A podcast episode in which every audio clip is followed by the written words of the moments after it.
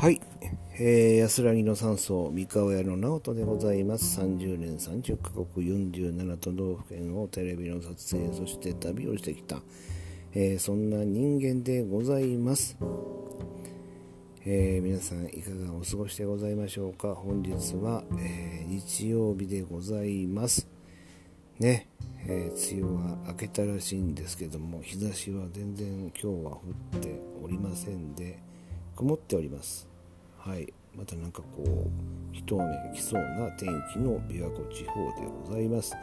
今日皆様にお伝えしたいのはですねあの私が、ま、驚きましたことですね。えー、はい、それについてお話をしたいんですけども私はテレビの仕事をしておりまして多くのですね、えー、本当に変わった人たちとかね、えー、成功者とかまあ、取材をさせていただきました。うん。えー、ね、もいろんな本当に海線、山線の人たちと出会ってきて、あ、この人、こんな面白い人がいるんだなと思って、自分もこうなりたいなと思って、えー、これまでも励んでまいりました。そして、ね、私もありえない生き方をしたいということで、テレビの仕事をしながらですね、えー、法律家になってみたらどうなるんだろうかということで、えー、法律家にもなりました。5年かけてね。もう全然畑違いですよね。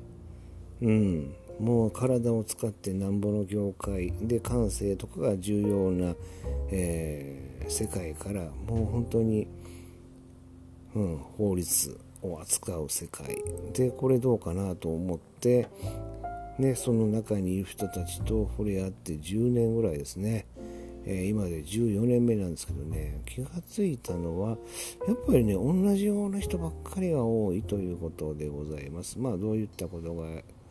え、多い人か、え、多いかというとですね、え、まあ、大学も普通に行って普通にサークル行ってで普通のバイトしてで普通にカップルになってでそして普通に結婚してで仕事をしてきているような人が多くて何かこう異色のキャラクターみたいな人は全然いないなっていうのが、えー、ね思ってみたところでございます。で世の中っていうのは本当に切り方次第でね面白い人間っていっぱいいるんですけどもねあのー、うんこういった世界もあるっていうことで驚いて、まあ、私ね本当に自分なりのまた生き方をしようということで、えー、そういう付き合いというものも、えー、ねもう少しだけにしてでもう全部ちょっとちょっともうやめちゃおうと思って同じような人間になりたいというかもっとこう、えー、世の中にこうインパクトを与えるような人になりたい刺激を与えるような人になりたいというのが自分の願望ですよね。まあ、10年以上、まあ、そんなこう付き合いもしながらですね、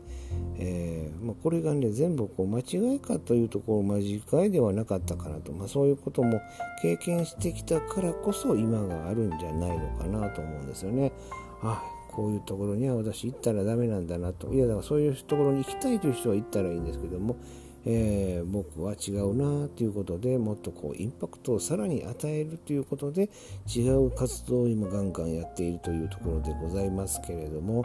はい、まあ言ったらね、本当にね、あの普通の人の集まりのところに行ったら普通の人間になってね、えー、しまうんですよ。せっかくこう例えばテレビの世界とかで面白い人たちね、えー、囲まれていたら、えー、面白い、ね、生き方もできてでまあこの法律家になった時点ではですよテレビと法律家もできるというこの立場っていうのはありえないことなので、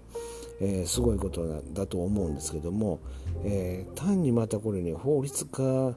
の人たちだけとこう絡んでいると本当にね普通の人間になっていくなっていっていた自分がいたんではあこれではいかんいかんということで、まあ、そこをこう断ち切って、